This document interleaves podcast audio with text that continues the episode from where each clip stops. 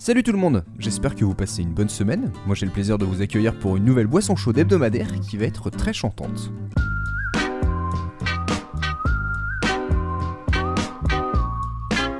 Septième service de la boisson, merci d'être à notre écoute et pour tous les retours très positifs que je reçois jusque-là.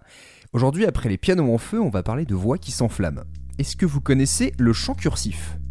Alors quand j'ai vu passer ce sujet, je me suis vite demandé si c'était une mode d'un type de chant qu'on ressort du passé pour quelques semaines, comme il y a eu les chants de marins il y a environ 3 ans. J'ai aussi pensé, est-ce qu'il y a un lien avec les vibes qui sont si chers au RB Vous savez, ces inflexions de voix qui ressemblent plus à un mini solo vocal où on essaie de voir combien de notes, et si possible un peu bluesy, on peut caler en une ou deux syllabes. Mais quand j'ai entendu de quoi il s'agissait, j'ai vite compris. J'avais pas le nom, mais je voyais à peu près l'idée. Donc le cursive singing, le chant cursif, comme l'explique The Guardian, c'est l'idée d'ajouter des sons de voyelles, de faire des diphtongues dans les syllabes, voire même de délaisser les consonnes, ce qui va provoquer un effet planant ou en jouer selon la personne et le morceau. Première chose, c'est une vraie fausse étiquette, c'est une blague sur Twitter il y a 15 ans pour décrire un certain type de chant hyper fluide qu'on disait typique des chanteuses indie de l'époque. Alors, mini aparté, le terme indie est tellement lié aux années 2000 que je pense qu'il faut l'expliquer. Indie veut pas forcément dire indépendant, c'est surtout des artistes, des groupes un peu à la marge, avec un style original, parfois expérimental, souvent dans la folk, la rock, voire la soul, qui peuvent avoir un tube mais qui sont souvent loin de la pop.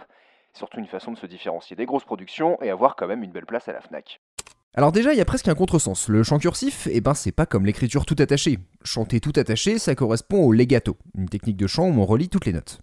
C'est l'inverse du staccato, on coupe entre les notes. Et donc dans le chant cursif, on retrouve l'idée d'une voix avec un peu de grain, pas mal de souffle, et surtout une exagération, une déformation du mot pour y mettre plus de notes et donc plus d'expression. Ce style remonterait à la fin des années 90 avec des chanteuses comme Messi Gray ou Corinne Bailey Ray, qui me rappellent surtout le style neo-soul.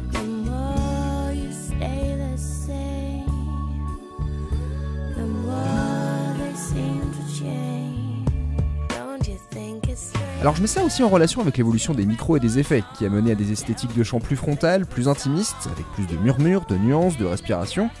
Et depuis les crooners des années 50 jusqu'à la SMR, on a une lignée de voix toujours plus proche de nos oreilles. Alors dans le détail, même les spécialistes de chant n'arrivent pas à en donner une définition définitive du chant cursif. Avec quelle technique on le fait? Quels sons est-ce qu'on garde ou non? Et puis de quels artistes est-ce qu'on parle? Alors très souvent des chanteuses, régulièrement dans des styles entre pop, R&B et soul. Je vais vous citer Elsie, Tones and I, parfois Georgia Smith, et j'y ajouterai même Céla Sou.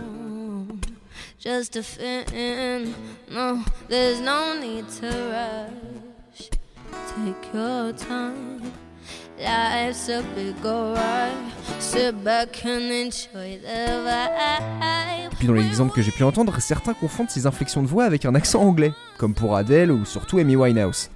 Ce qui mène à un article très complet que j'ai découvert sur le blog d'une linguiste. Elle s'intéressait à ce phénomène et l'a mis en lien avec les accentuations d'artistes britanniques ou australiens qui ont des prononciations très variables et ce qui a surpris les autres publics anglophones.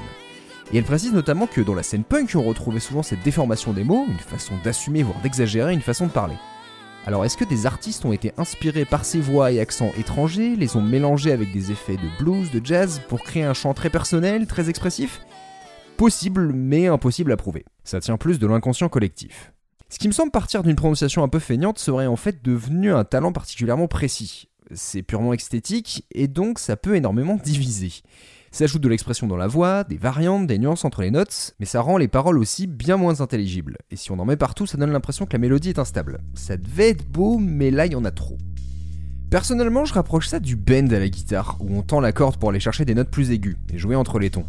C'est une épice géniale pour un solo, mais si on en met un peu partout, ça peut devenir vite écœurant. Ça dépend en fait de ce que vous attendez de vos chanteurs et de vos chanteuses. Du grain, de la technique, de la sincérité, ou de la maîtrise ou de la libération. Comme c'est l'instrument commun par excellence et qu'on peut presque tous le pratiquer, on est particulièrement sensible à ce qui nous plaît ou non dans un chant.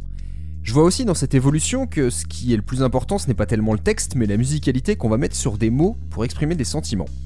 Et ça, c'est ce qui fait qu'on peut être ému par un gospel sans croire en ses mots, ou touché par un morceau de folk sans comprendre ses paroles. Une voix a besoin de personnalité pour se faire remarquer, et malheureusement le naturel ne suffit souvent pas. Alors on expérimente avec son instrument pour trouver sa touche personnelle. J'ai lu sur un média canadien qu'on pouvait ainsi faire le lien entre Billie Holiday, Nina Simone, Etta James et Billie Eilish. Et si on retrouve encore une fois surtout des femmes, on pourrait l'expliquer par le fait que d'après une étude d'un sociolinguiste, ce sont elles qui font le plus innover la langue et ses sons.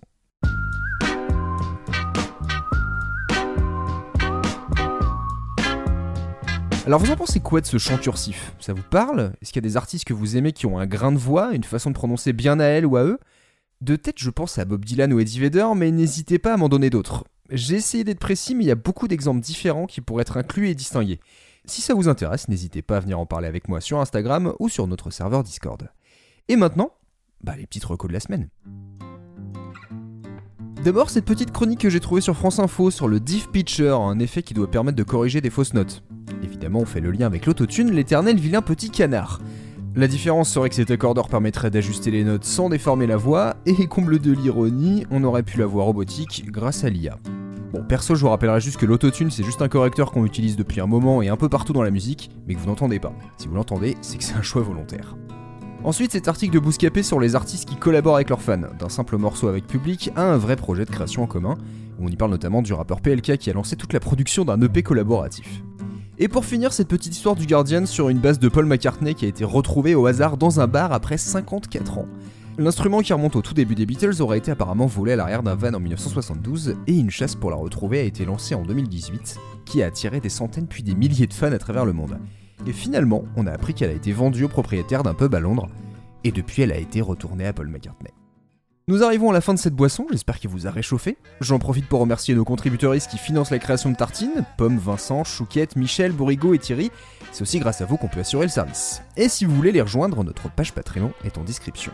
Alors deux petites infos avant de partir, le millésime va sortir un peu plus tard que prévu, j'envisage une sortie en fin de semaine prochaine. Comme j'ai désormais la boisson chaude le mercredi, je vais probablement décaler la sortie du millésime au vendredi ou samedi.